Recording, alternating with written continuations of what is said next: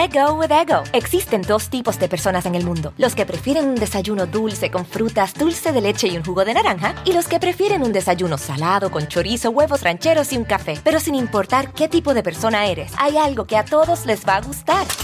Mm. Los crujientes y esponjosos Ego Waffles. Ya sea que te guste un desayuno salado, con huevos o salsa picante encima de tus waffles, o seas más dulcero y los prefieras con mantequilla y miel. Encuéntranos en el pasillo de desayunos congelados. Lego with Ego. algunos les gusta hacer limpieza profunda cada sábado por la mañana. Yo prefiero hacer un poquito cada día y mantener las cosas frescas con Lysol. Las toallitas desinfectantes de Lysol hacen súper conveniente limpiar superficies como controles remotos, tabletas, celulares y más, eliminando el 99.9% de virus y bacterias. No solo limpies, limpia con Lysol.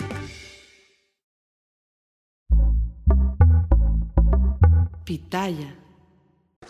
¿Cómo están? Me da muchísimo gusto saludarlos. Mi nombre es Felipe Cruz. Fíjense que muchos actores y actrices de, sobre todo de la época de oro del cine mexicano, encontraron una fórmula muy padre para poder destacar, porque a veces se daban cuenta que por sí solos les costaba más trabajo y que incluso les iba a llevar años y años y años consolidarse. Y entonces muchos de ellos encontraron la forma haciendo duplas o haciendo parejas. Y, sobre todo en los cómicos, en los comediantes, se daba muchísimo, muchísimo. Miren, de, los que recuerdo ahorita sí que se me vienen a la mente, la guayaba y la tostada, por ejemplo. Las dos muy, muy, muy chistosas. Bueno, yo creo que la mayoría nos enamoraron estos personajes, pero si hubiéramos conocido solita la guayaba o solita la tostada, probablemente no hubiera sido tan, tan, tan fuerte y tan grande el éxito que tuvieron, ¿no? Y juntas, bueno, eran dinamita, un viruta y capulina. Oigan, estos, estos personajes Claro, después brillaron y sobre todo Capulina, ¿no? Don Gaspar Enaine brilló por sí solo, pero juntos fueron, fueron dinamita. Tintán y su carnal Marcelo, bueno, fue una cosa tremenda. El mismo Tintán con Doña Vitola, bueno, verlos a los dos era de verdad de sentarnos y a reírnos como locos por estas gracias que, hacían. Y así podemos ir mencionando a muchos, a muchos de, de estos comediantes que encontraron esta fórmula de comenzar a trabajar juntos. Fíjense que de pronto, por ahí de los años 40, se hizo muy popular en México un dueto también de, cómicos, actores muy distintos uno del otro, desde la nacionalidad, desde el físico, desde la manera de hablar, algo totalmente diferente o que por lo menos no estábamos acostumbrados aquí a ver en México. Y resulta que este par de, comediantes o par de cómicos eran Manolini y Shilinsky.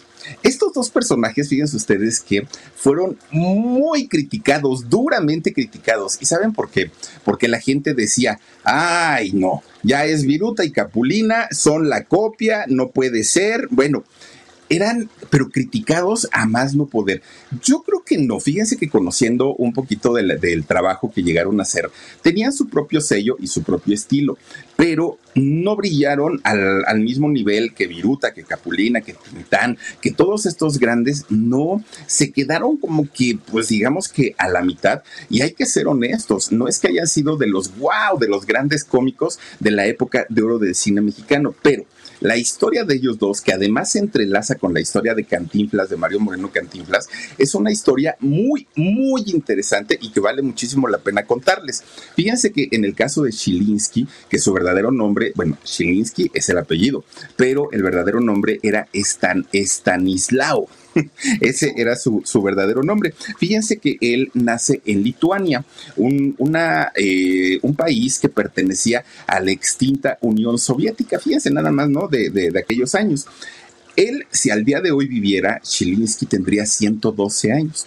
Pero resulta que ya venía de, una familia de artistas, desde que sus papás, bueno, ellos de hecho eran artistas de circo, fíjense, los papás de Chilinsky trabajaban en, en un circo ruso y este circo ruso pues viajaba prácticamente por toda Europa, pero también llegaron a venir a algunos países de aquí de América. Bueno, pues resulta que eh, la, familia de Shelinsky viajaba tanto, tanto, tanto, que lo mismo que la gran mayoría de los artistas o los hijos de artistas, que no pueden tener una vida estable porque apenas eh, los van a meter a la escuela y hay que mudarse de país. Quieren hacer amistades, se mudan del país. Entonces para ellos era muy difícil, ¿no?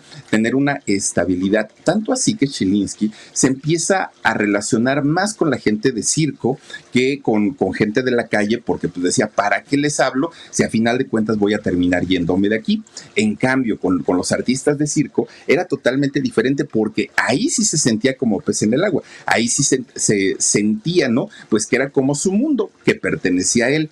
De hecho, Zielinski, cuando estaba eh, chiquito, Fíjense que sus papás, mientras hacían todas sus acrobacias, todo lo que hacían en el circo ruso, Chilinsky se quedaba detrás del telón, ¿no? Detrás de la cortina. Y ahí, desde ahí veía y observaba todo lo que hacían sus papás cuando prendían las luces, cuando sonaban los redobles, bueno, era para él era muy emocionante. Pero la parte favorita de Chilinsky era cuando llegaban los aplausos, cuando la gente aplaudía, gritaba y a veces se ponían de pie. Para él era como un sueño, porque decía, esos son mis padres. Se sentía orgulloso del trabajo que llegaban a hacer sus papás. Ellos vivían bastante, bastante bien en el sentido emocional, en el sentido eh, familiar, era una familia bastante, bastante unida. Pero fíjense ustedes que a pesar de ser estrellas de, circo, a pesar de que se iban de gira prácticamente por todos los países, tanto de Europa como de América Latina, no eran personas ricas, no. Eh, de hecho, en aquellos años, por eso es que era tan mal vista la profesión de ser artista, porque se sabía que no, no se ganaba bien. Era un empleo como cualquier otro, era un empleo común y corriente y no eran esos sueldos enormes que ahora tienen las celebridades, ¿no? Entonces, pues batallaban mucho en la parte económica, muchísimo. Pero resulta que después llega por ahí el año 2, eh, ahora 2000, ¿eh? no, llega por ahí el año 1915, si no estoy mal, y comienza la revolución rusa. Eh, empieza pues obviamente este conflicto tremendo, tremendo, tremendo que hubo en, aquellos años. Y fíjense ustedes que la, familia pues se, se ponen muy mal porque por un lado querían quedarse a su tierra, pero por otro lado veían que muchos de sus compatriotas estaban huyendo por este conflicto armado. Entonces, Muchos toman la decisión de irse, algunos dicen, a mí no me sacan de, mi país y ahí decidieron quedarse. Pero fíjense ustedes que justamente cuando eh, cumple 19 años, decide que tenía que salirse de ahí y decide irse a algún país, el que fuera. Recordemos que la mayoría de los europeos, cuando empezaban los conflictos en sus países, llegaban en barco y llegaban en barco a cualquier país de América Latina. Lo mismo hubo quienes llegaron a Argentina, lo mismo hubo quienes llegaron a México, bueno, llegaban a diferentes países por eh, pues esta pues esta situación complicada eh, política y social y económica de esos países. Entonces Chilinsky le dice a, su, a uno de sus hermanos menores, dice, oye, pues yo me voy a ir y pues no sé ni a dónde voy a parar, pero si te quieres ir conmigo, vámonos. Y entonces su hermanito le dijo, órale, me voy contigo, yo no sé ni a qué me voy a dedicar pero resulta que también se viene uno de sus primos. Llegaron tres, fíjense que llegan tres lituanos eh, y llegaron en barco aquí a México llegan y de hecho el primo no se queda a vivir aquí en, la Ciudad de México. El primo se va para Tamazulapan, Tamazulapan se llama, eh, este lugar tan bonito que está en San Luis Potosí. Resulta que si no estoy mal, ahí nació Rocío Sánchez Azuara, esta mujer de cosas de la vida y de, ¿cómo se llama su programa? Ah, ahora con Rocío, o esto se llama Rocío, algo así, ¿no? Bueno, pues resulta que de allá es. En este sitio se queda a vivir el primo pero tanto Staliznao como eh, su, hermanito menor llegan a vivir a la Ciudad de México. Fíjense que cuando ellos llegan a, vivir a, México, que para ese momento ya eran los años 30, en ese momento empezaba el cine, de entrada empezaba el cine, la televisión, olvídenlo, no, no, no existía, pero además algo que era muy, muy, muy común y además que la gente iba a ver mucho era el teatro, pero sobre todo las carpas. Digamos que el teatro iban a verlo las personas que tenían posibilidades económicas y que podían pagar una función con un lugar cómodo, en un lugar establecido, con artistas de renombre pero las carpas eran lo de hoy, ¿no? Las carpas eran lo que la gente iba a ver todo el tiempo. ¿Por qué? Porque las carpas, fíjense lo, que eran las cosas. Yo, yo de pronto me pongo a imaginar, ya de haber sido una época tan bonita, porque subían a, camiones de esos viejos camiones este, ya destartalados, de redilas, subían sus lonas subían sus esas como barras de, metal, eh, vigas, subían las vigas para, para montar las lonas, sus lazos, los tablones para, para los asientos, es decir, un, circo como tal, pero pues obviamente para hacer obras teatrales. Y los camiones todos destartalados allí iban recorriendo los caminos de, de México. Y ustedes dirán, ¿y por qué usaban camiones destartalados? porque los caminos de México no son precisamente los más bonitos del mundo. Oigan, desde aquellos años había calles o, carreteras que eran terracería, llenas de hoyos, este, piedras por todos lados. Las, los pocos caminos que estaban pavimentados estaban en mal estado, ¿no? Mm, baches, topes. Entonces los camiones, como todo el tiempo se la pasaban recorriendo prácticamente todo, todo, todo el país, todo México, terminaban siendo camiones pues, de estar talados. Y ahí iban y montaban sus carpas. Resulta que en esas carpas se daban tres tiempos, es decir, había como tres, tres espectáculos distintos en un mismo día. Resulta que en la mañana podía entrar toda la familia, toda la familia, ¿no? Eran, eran espectáculos familiares y ahí había magos, malabaristas, había pues gente que, que entretenía principalmente a los niños.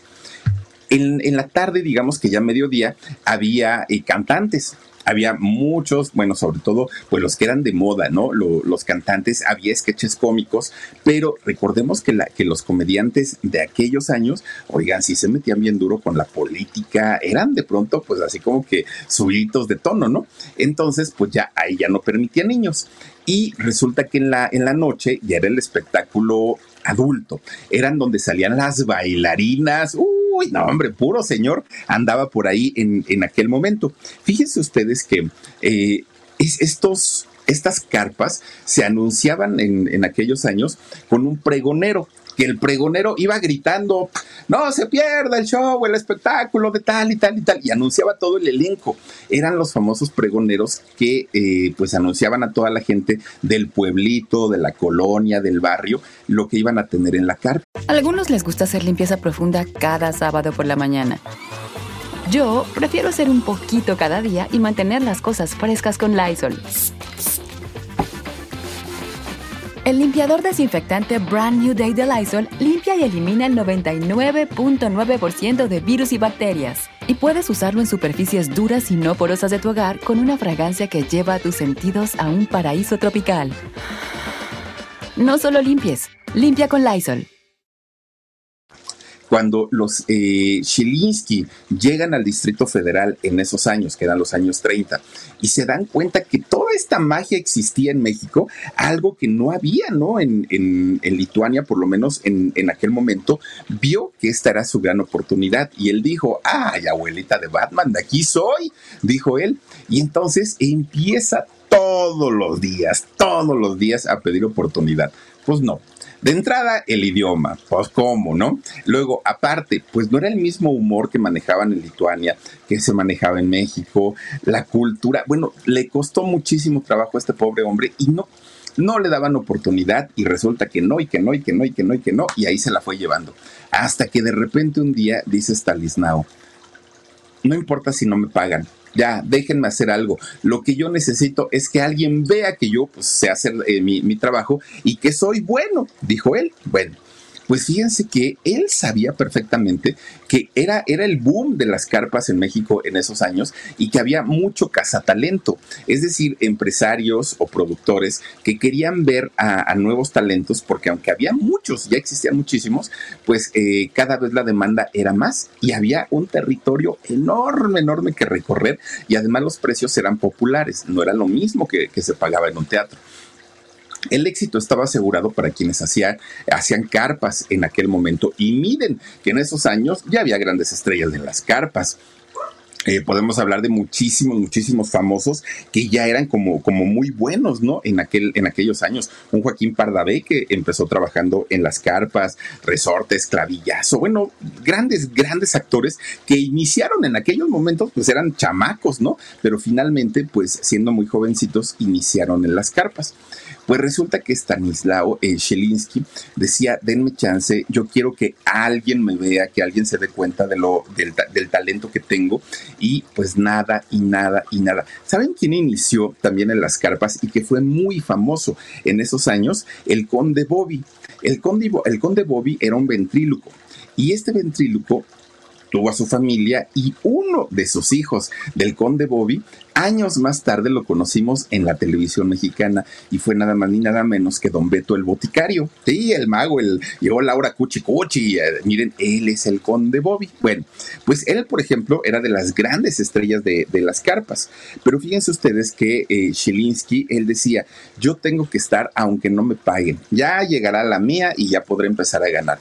Pero además, eh, tenía un talento independiente a poder eh, él salir y hacer sus sus, rutinas frente al público. Sabía escribir. Resulta que allá en Lituania, Shilinsky pues escribía guiones para sus padres, ¿no? Cuando, cuando trabajaban allí en el circo. Entonces él les escribía sus sketches, sus guiones, todo lo que ocupaban sus papás y él sabía perfectamente, pero el asunto era que escribía de acuerdo al humor de allá de Lituania. Cuando llega a México empieza a ir tanto, tanto, tanto a las carpas que comienza a entender todo el humor de los mexicanos y fíjense que sí, resulta que un día tiene la oportunidad de subir a un escenario. Y entonces cuando él empieza a hacer su rutina, la gente se sacó mucho de onda por su, su acento. Pero además como que quería hacer chistes, pero no le salían, pero no era el humor de, la mayoría de la gente y menos de la gente de bajo nivel a quien estaban eh, dirigidas las carpas. No era porque aparte Chilinsky era como muy bien vestidito, como siempre con su sombrerito de bombín. Él era pues un muñequito. Y los lugares donde se presentaba pues eran lugares de barrio, a final de cuentas, colonias populares. Entonces, pues como que no chequeaba y no encajaba, ¿no? La gente decía, ¿y de dónde sacaban, sacaron a este Catrín? ¿Y cómo lo dejan que venga aquí? Bueno, así finalmente empieza su carrera. Fíjense que de repente alguien le dice, oye, chamaco, fíjate que hay una, hay una carpa, que es como una carpa fija, que está en la zona de Tacuba, aquí en, en el Distrito Federal. Que la zona de Tacuba que de hecho la avenida Tacuba fue la primera avenida en todo México, en todo México. Y resulta que eh, esta avenida, pues, eh, una zona comercial, sí, y al día de hoy existe el metro Tacuba y todo el rollo. Pues resulta que ahí había una carpa, que era una carpa muy, muy, muy conocida en esos años, y era la carpa La Valentina. Resulta que le dicen a Shelinsky, ¿por qué no vas y pides trabajo allá? Creo que están necesitando, porque tienen un espectáculo principal, pero aparte necesitan, pues obviamente, gente de relleno, ¿no? Y tú que estás empezando, pues podrías hacerlo perfectamente bien. Y dijo Shelinsky, bueno, pues voy a ir. Y ahí tiene, no se subió al metro porque todavía no existía el metro, pero como sea, el señor llegó, ¿no? Sin conocer, sin nada, pero el señor llegó hasta allá, hasta la Valentina, esta, esta carpa de la Ciudad de México. Los dueños de este lugar era una familia rusa, eran los Ivanov, así era el nombre de, de, esta familia, que de hecho esta familia tenía tres hijas, tres hijas pues, muy guapas, ¿no? Estaba Olga, estaba Valentina y estaba Tamara. Eran esas tres muchachas que juntas hacían un trío. El trío se llamaba Subarev. Resulta que este trío Subarev eran la atracción principal de la Valentina. Y como eran bailarinas, aparte de todo, pues tenían cantidad y cantidad de, de público.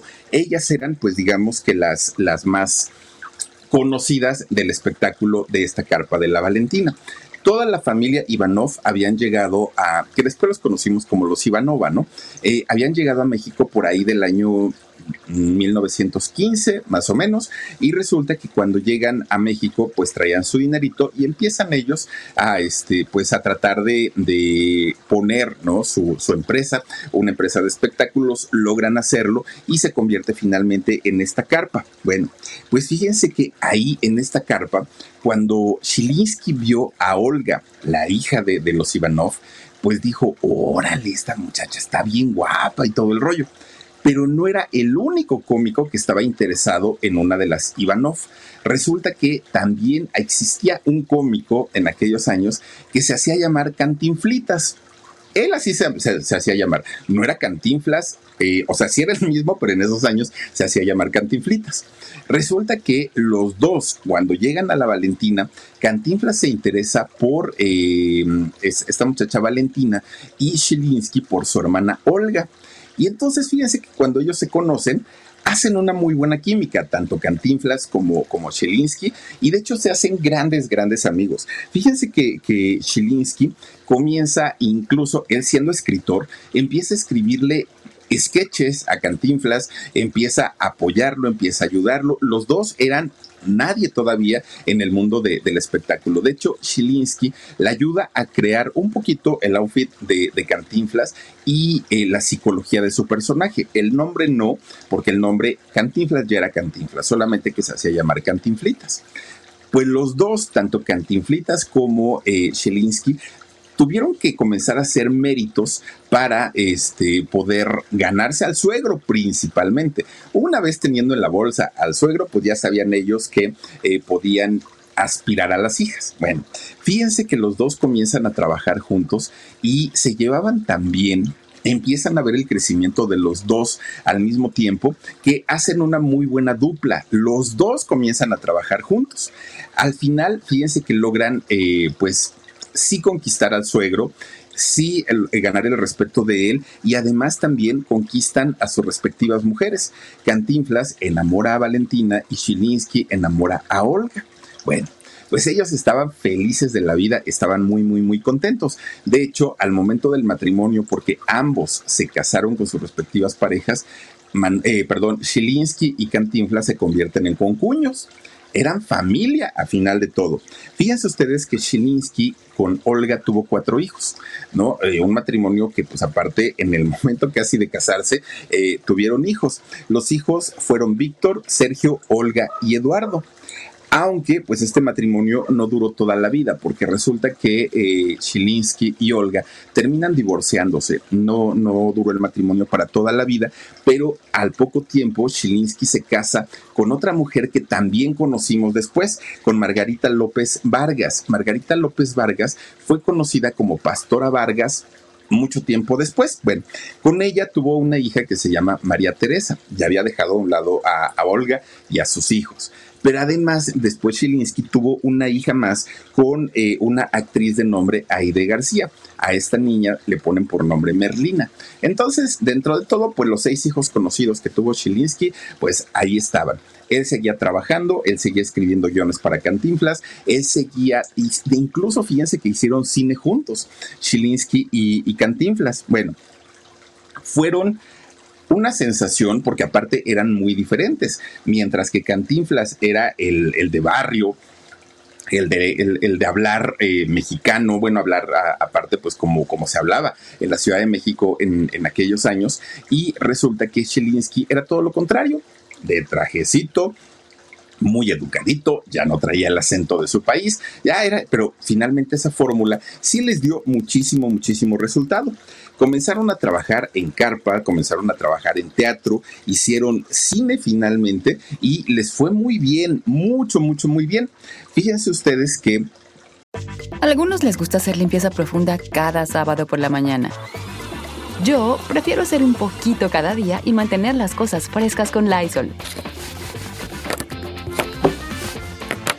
Las toallitas desinfectantes de Lysol hacen súper conveniente limpiar superficies como controles remotos, tabletas, celulares y más, eliminando el 99.9% de virus y bacterias. No solo limpies, limpia con Lysol. Cuando comienzan a hacer cine, pues la, gente, a la gente le gustó verlos eh, salir juntos, porque además de todo, siendo familia, siendo concuños, había como una química más allá de solamente ser actores conocidos, ¿no? Ya se llevaban muy bien los chistes que, que, se llegaban a decir. Eran como chistes locales, chistes familiares, pero que los, hacían entender al público y eso le gustó muchísimo a la gente. Bueno, No te engañes corazón fue la primera película donde trabajaron juntos y de ahí siguieron muchas, muchas, muchas, muchas. No eran como tal una pareja cómica, pero finalmente pues sí, sí salían juntos, ¿no? Trabajaron juntos. Fíjense ustedes que empieza de pronto a subir la popularidad de Cantinflas de una manera tremenda y Zielinski decía que mucho de este éxito que tenía Cantinflas se lo debía a él. Y Cantinflas, por otra parte, empieza a subir, a subir, a subir, a subir, a subir. Bueno, su fama se fue al cielo. Creo que es una historia que todos conocemos, que, que de haber sido un hombre sin recursos, de pronto era un hombre multimillonario, un hombre muy famoso, se fue a trabajar a Hollywood. Bueno, Cantinflas hizo prácticamente de todo, mientras su concuño Shilinsky se queda viviendo en la sombra y a la sombra de Cantinflas, aparte de todo. No logró brillar, como eh, lo había hecho Cantinflas y fíjense que Además, en, aquellos años, Cantinflas, cuando ya estaba colocado como uno de los máximos artistas cómicos de, esa época, resulta que empieza a mostrar quizá lo que fue su verdadera personalidad. Ya no el hombre amable, educado, buena persona, no. Cantinflas se convierte en todo lo contrario. Probablemente lo fue así de toda la vida, pero pues mientras buscaba la fama se, se comportaba de manera diferente. Resulta que Cantinflas empieza a ser grosero, muy callado, malhumorado, pues una persona que, para todo el mundo decía, no puede ser, porque se me cayó mi ídolo, ¿no? Pues yo, yo que lo quería tanto y ahora resulta que este señor es tan malhumorado, es tan rígido, es tan solitario, es tan conflictivo, porque, porque ya tuvo pleitos con, con Jorge Negrete, porque ya tuvo pleitos con Tintán, bueno, ¿qué le pasa a Cantinflas? Pues, pues, todos lo queremos, pero ¿por qué ahora se comporta de esa manera? Pero fíjense que el asunto de, haber tenido pleitos con Jorge Negrete por el asunto de la anda, con todo el mundo prácticamente se peleaba Don Cantinflas, resulta que no lo, no lo limitó solamente a gente externa a su familia. ¿Por qué? Porque con eh, también comenzó a tener problemas. Y los problemas eran principalmente por el rollo de... Ah, yo ya, yo ya logré lo que tú no vas a lograr nunca. Y mira cómo yo sobresalí. Y mira, y a Chilinsky le daba muchísimo coraje porque decía, sí, pero ¿por qué no dices que yo te ayudé, que yo te escribía tus, tus guiones? ¿Por qué no? O sea, eran las cosas que, que a él empezaba a dar a dar coraje, pero también a dar envidia, también a dar celos. Cantinflas ya era el gran mimo de México. Cantinflas ya había hecho todo, todo, todo, mientras Chilinsky se había tenido que conformar con papeles secundarios, con papeles de relleno, donde no brillaba tanto, mientras el, concuño era de, bueno, de los grandes, ¿no? Y aunque sí buscó Chilinsky consolidar su carrera, nada más no y nada más no. Bueno, fíjense ustedes que era tanto el resentimiento que tenía Chilinsky con Cantinflas que un día los invitan por separado a una cena. Ahí estaban, llegaron muchísimas, muchísimas figuras a esta cena, muchos, ¿no? Famosos, no famosos, políticos, empresarios, llegó de todo. Pues pura gente importante, como para que hayan invitado a Cantinflas, pues, pues ya se imaginarán el nivel de personalidades que estaban ahí. Resulta que mientras estaban en la cena, Cantinflas era como pues, pues, el centro de la fiesta. Todo el mundo quería estar cerca de él, todo el mundo quería ir a saludarlo y a Chilinsky ni quien lo pelara. Entonces resulta que Chilinsky pues empieza a echar unos tragos, ¿no? Y ya saben que pues el, trago envalentona a la gente.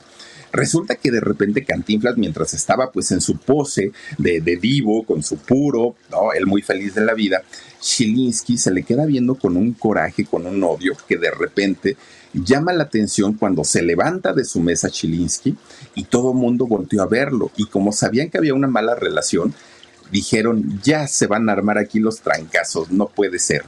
Pues resulta que desde su lugar le empieza a gritar, Cantinflas. Sí, claro, tú podrás tener todo el dinero, podrás ser rico, podrás ser multimillonario, tendrás toda la fama, el público te querrá, todo lo que quieras, sí, lo tienes. Pero ¿qué crees, Cantinflas? Nunca vas a poder tener hijos, nunca vas a poder ser padre. ¿Y yo qué crees? Tengo seis. Bueno, esa parte de, la paternidad para Cantinflas siempre fue un dolor muy grande, porque si algo quería hacer Cantinflas era convertirse en padre y lo quiso hacer toda, toda, toda su vida. Y fíjense ustedes que eh, pues digamos que le dio donde más le dolía a Cantinflas. Porque, y aparte no se valía, creo yo, ¿no? Pues digo, a final de cuentas, era cosa del público, que el público había decidido apoyar a Cantinflas y no apoyar a Shilinsky, por la razón que haya sido. Pero finalmente, pues el público estuvo con Cantinflas y ese tipo de comentarios, creo yo, pues que no iban, definitivamente no, no iban. Pues Después de este incidente, ya no hubo ninguna esperanza de que algún día Cantinflas y Shilinsky se reconciliaran y volvieran a trabajar juntos.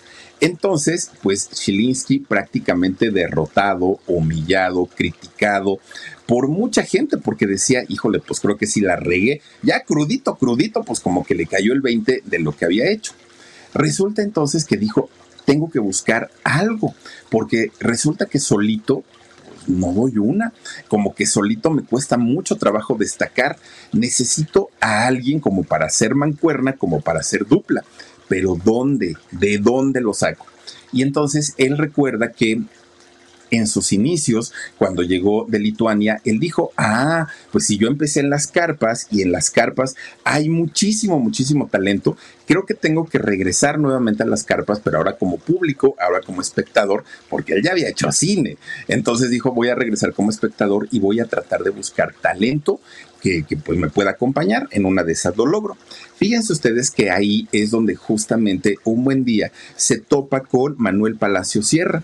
Manuel Palacio Sierra, un, muchacho, aparte más, más joven que, que un, un muchacho chistoso por naturaleza, el famoso Manolín, el de fíjate qué suave. Bueno, Manolín, a, a, mi gusto, tenía algo, este señor tenía algo, ¿no? Y aparte con esa voz aniñada, con esa voz que de, de, niño, pues imagínense, siete años menor que, que De hecho, eh, Manolín nació en el año 1918 y Shilinsky en el año 1911. Entonces, pues se conocen. Y Chilinsky pues le se presenta con él y le dice, mira, yo ahí sí, yo, yo soy con cuño de cantinflas y todo el rollo. Pues Manolín dijo, órale, pues estaría interesante. Fíjense que, esta voz de, de, Manolín, así como de niño, con esta vocecita que incluso a mucha gente le molestaba y mucha gente decía, me cae gordo porque habla como niño. Pero a final de cuentas, esa voz le dio mucho le dio trabajo y le dio una estabilidad económica durante mucho, mucho tiempo. Bueno, desde niño él sabía a lo que se quería dedicar, Manolín. Era un niño bromista que a todo mundo pues siempre le estaba contando chistes, los hacía reír, ¿no?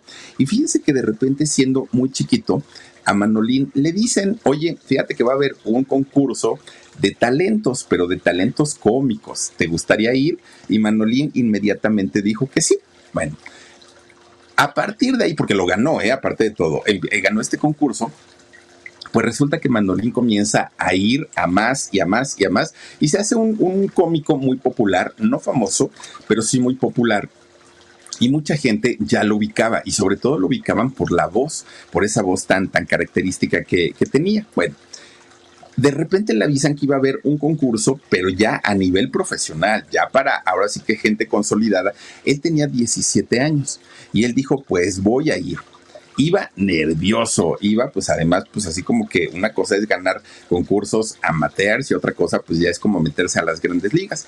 Pues con sus 17 años vuelve a ganar este concurso y ahora sí lo empiezan a promover ya como, como una figura de las carpas, ¿no? En, en aquel momento.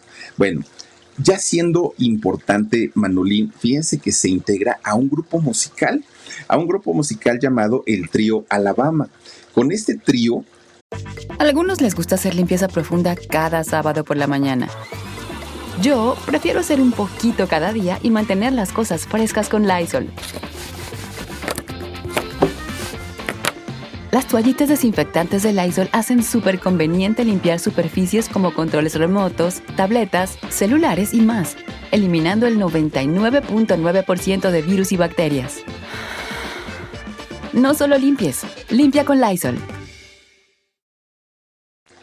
porque aparte, déjenme les platico, Manolín tocaba la guitarra, tocaba el violín y tocaba el piano, además de cantar. Un muchacho muy, muy, muy talentoso, además muy creativo y muy ingenioso. Resulta que, Manolín en el, en el Trío Alabama empiezan a hacer giras en todo México y se van a cantar, daban serenatas, tocaban en lugares, bueno, les fue bastante, bastante bien eh, como, como trío Alabama.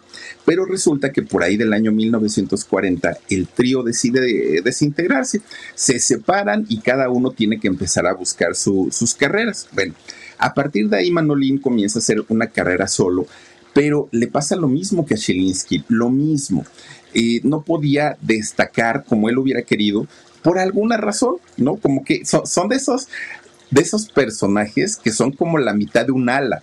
Les falta la otra parte y si no la tienen, pues simplemente como que no hay magia. Los polivoces son un ejemplo de eso, ¿no? Les falta magia, algo, algo, algo ocurre en sus carreras. Y resulta que entonces Manolín pues deja de, de ser un hombre destacado dentro del mundo de, la comedia y cuando se encuentra con Chilinsky y empiezan a tratar pues ahora sí de llegar a un acuerdo y poder unirse como dupla cómica, pues resulta que ahí sí les empieza a ir bien. De hecho, fíjense que fue en el año 48 cuando hicieron su, su primer película que se llamó Fíjate qué suave. ahí es donde hace, eh, pues dice esta frase icónica que como, como hay frases que se quedan para la eternidad, ¿no?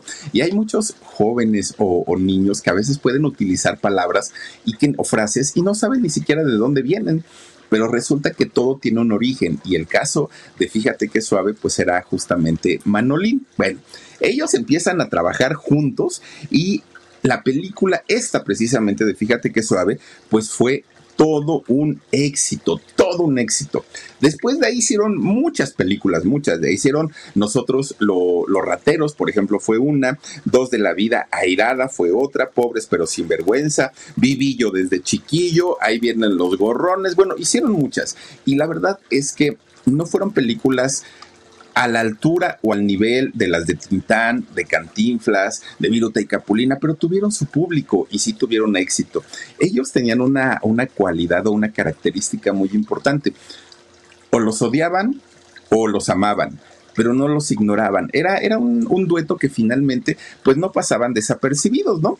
¿Por qué? Porque pues eran ingeniosos, lo que sea de cada quien eran ingeniosos y eran pícaros además de todo. Y ya se repitió la fórmula que tenía con Cantinflas. Chilinsky se queda como el, el hombre serio, como el hombre formal, bien vestido, y Manolín pues era todo lo contrario, ¿no? Era, era el del cotorreo. Incluso en sus sketches, eh, era quien iba a rescatar siempre a Manolín de todas las diabluras que hacía eh, este muchacho. Bueno, pues resulta que fíjense que por, por esos años empieza como una, no podemos decir una campaña, pero sí empieza a haber muchos comentarios acerca de las comparaciones entre Viruta y Capulina. Y mucha gente decía, es que son un mal remedo, es que son como unos imitadores de Viruta y Capulina, pero son malos.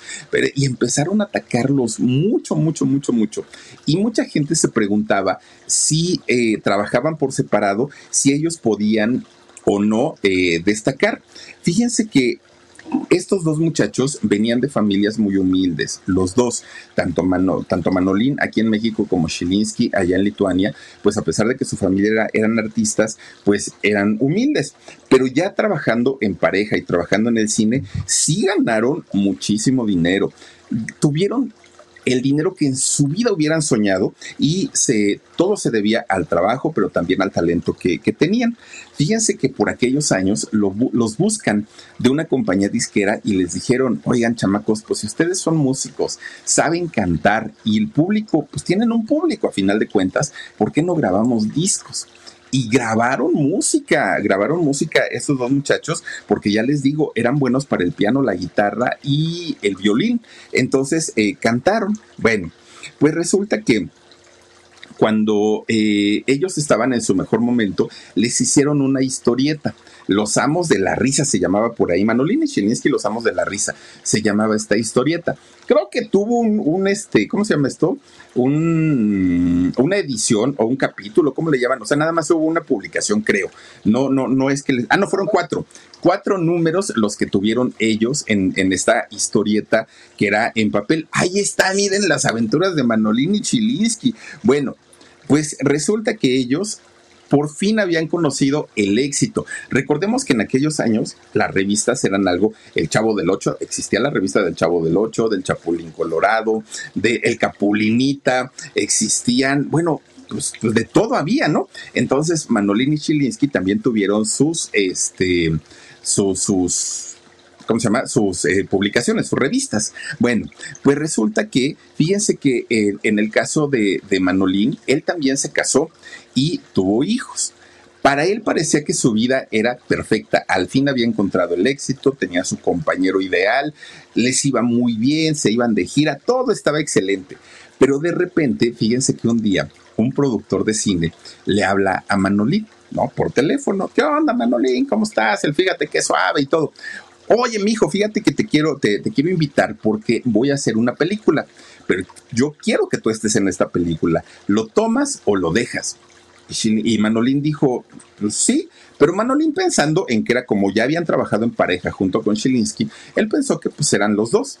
Y de pronto el productor le hace la aclaración, solamente no queremos a Shilinsky, no nos interesa, ¿no? Ahora sí que para el proyecto que tenemos ahorita, pues como que él no viene al caso, pero a ti sí te queremos, lo tomas o lo dejas.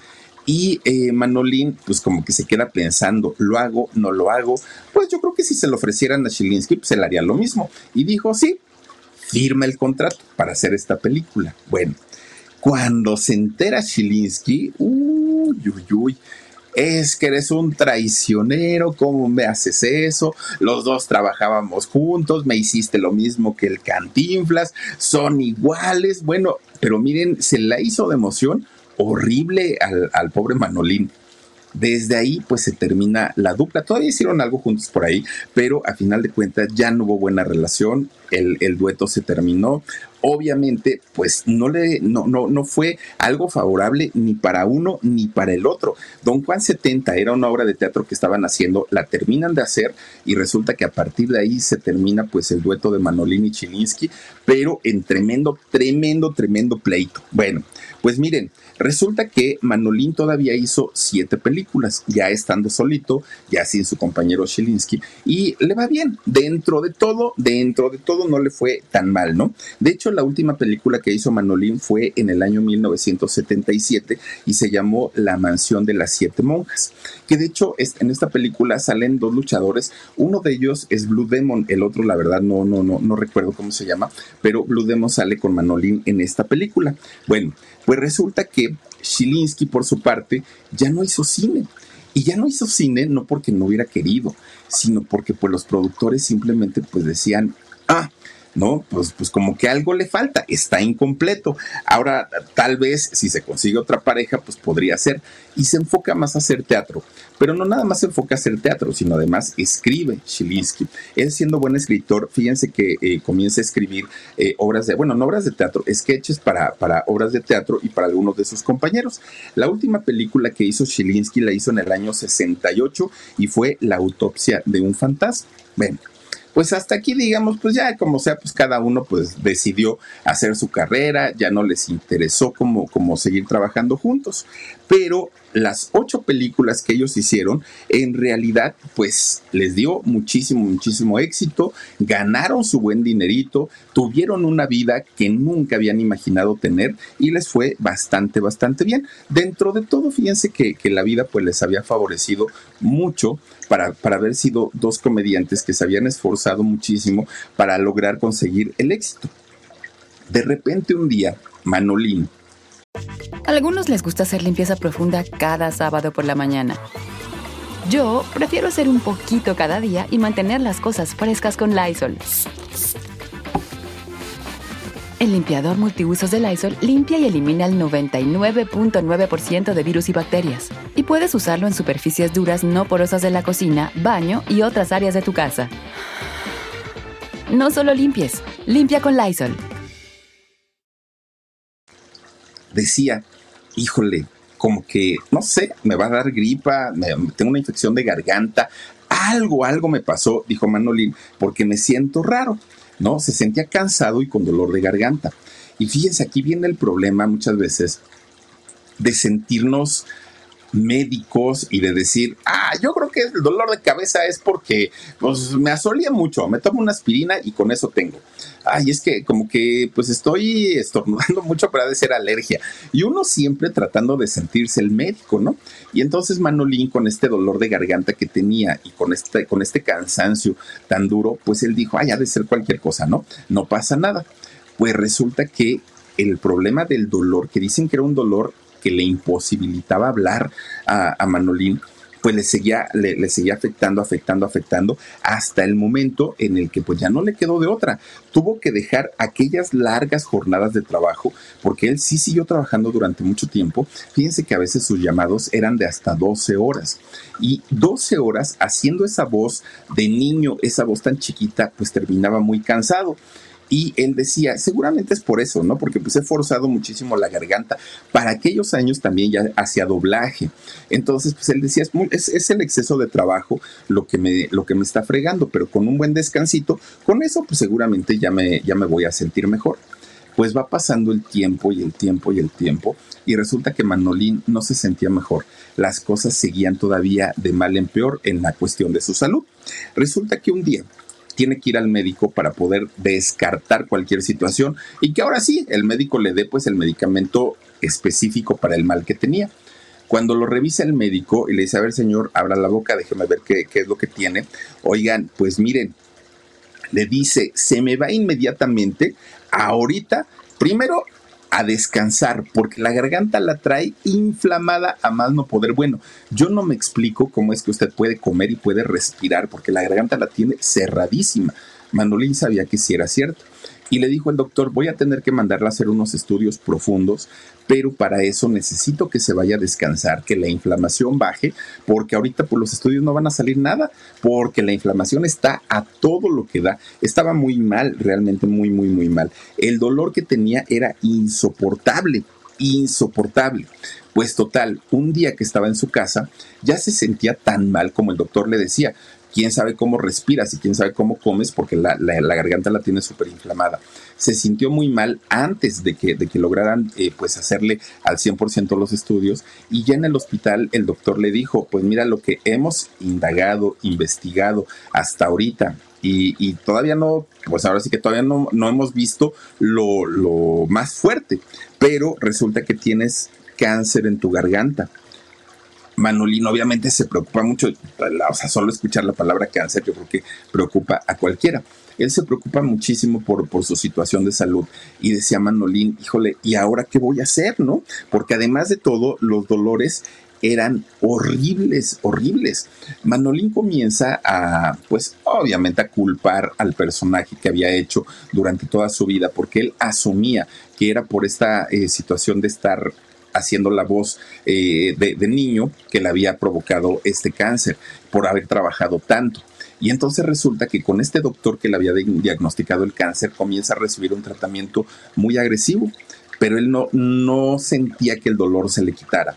Y entonces comienza a ir con una cantidad de doctores, que eso pasa, ¿no? Cuando eh, una persona tiene una enfermedad fuerte, una enfermedad de, de aquellas que se consideran incurables, uno busca la manera de, ir hasta donde, hasta el fin del mundo si fuera necesario, para obtener una, una respuesta diferente a lo que nos han dado los médicos de todos lados. Entonces Manolín empieza a ir a un consultorio, a otro hospital, otro hospital, otro hospital. Oigan, todos sus ahorros, todo lo que había trabajado, todo lo que había hecho en, cuestión de su profesión, se lo gastó se lo gastó en sus tratamientos, en sus consultas y lo peor del asunto, su salud no mejoró.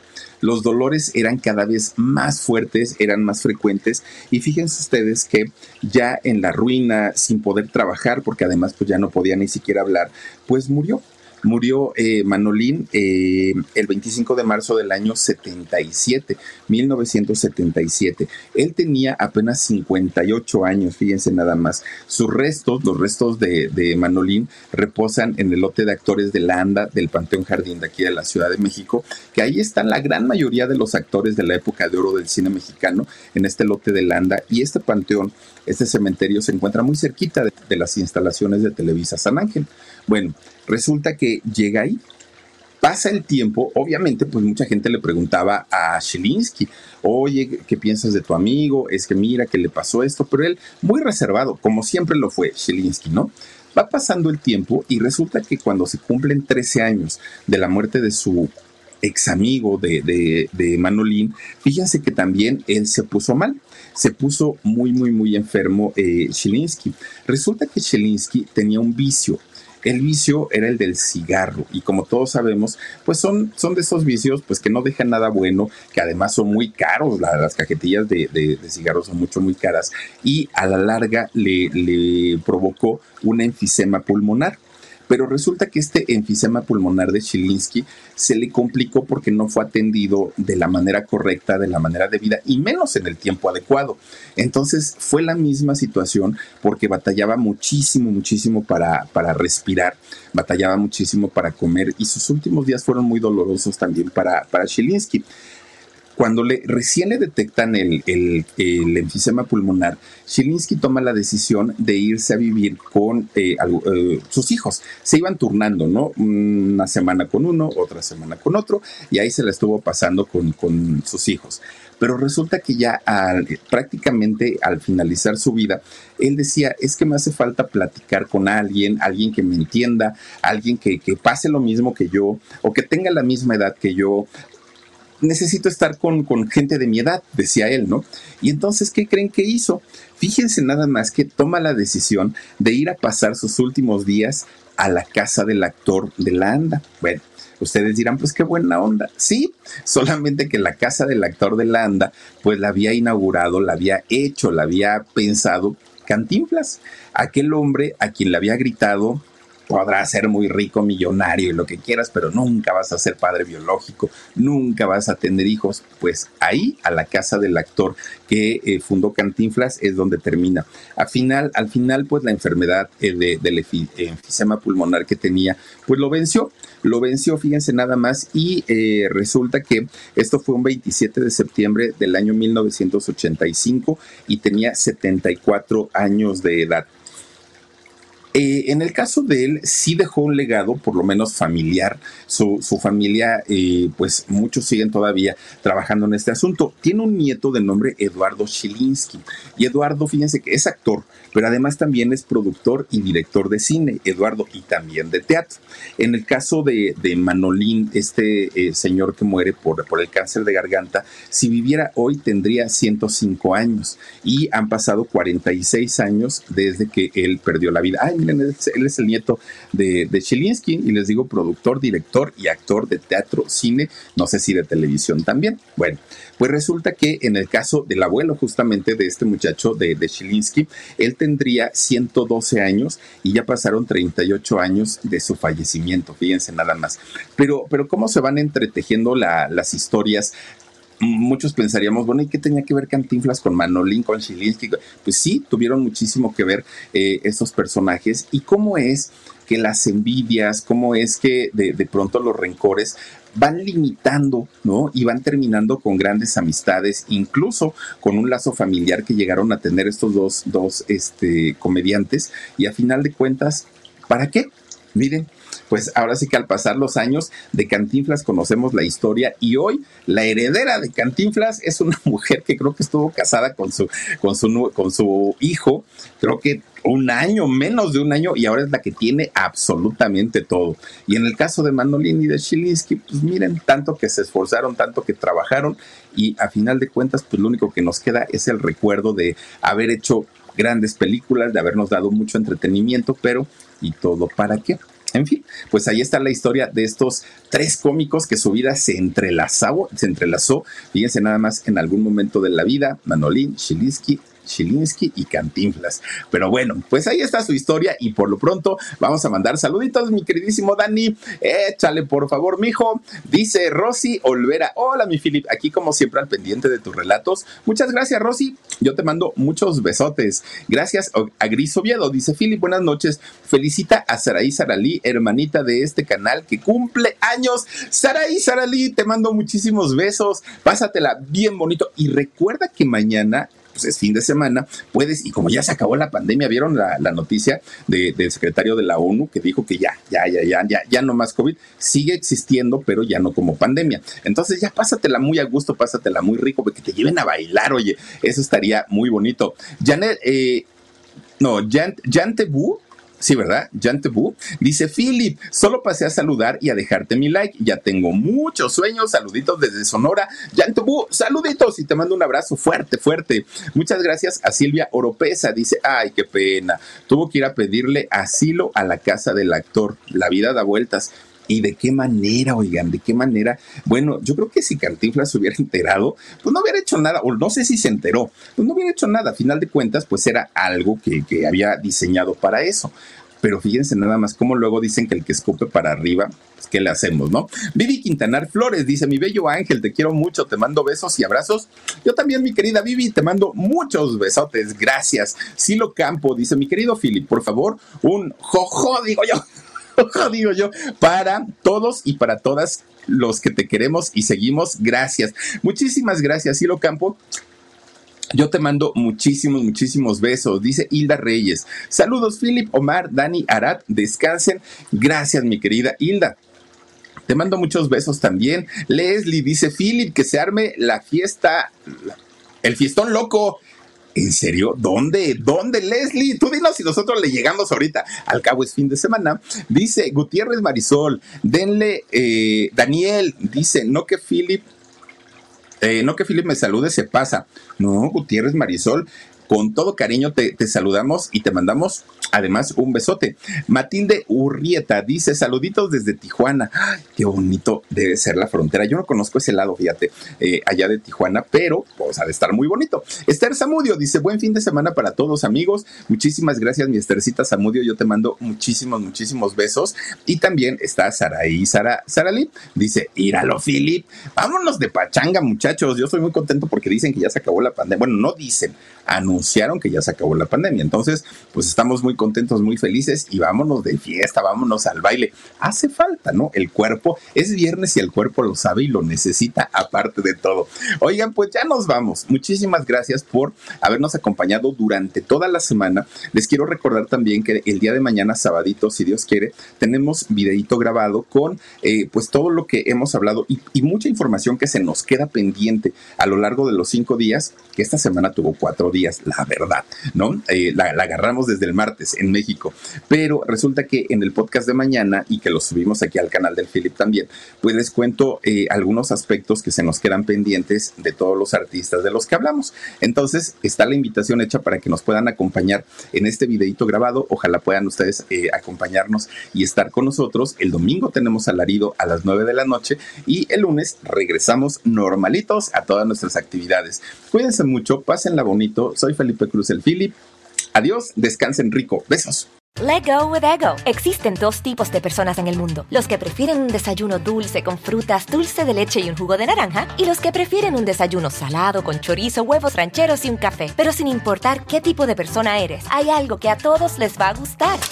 Mm. Los crujientes y esponjosos Ego Waffles. Ya sea que te guste un desayuno salado, con huevos o salsa picante encima de tus waffles, o seas más dulcero y los prefieras con mantequilla y miel. Encuéntranos en el pasillo de desayunos congelados. Lego with Ego. algunos les gusta hacer limpieza profunda cada sábado por la mañana. Yo prefiero hacer un poquito cada día y mantener las cosas frescas con Lysol. El limpiador de inodoros de Lysol ofrece una limpieza 2 en 1 al desinfectar el inodoro y el cepillo y eliminar el 99.9% de virus y bacterias. No solo limpies, limpia con Lysol.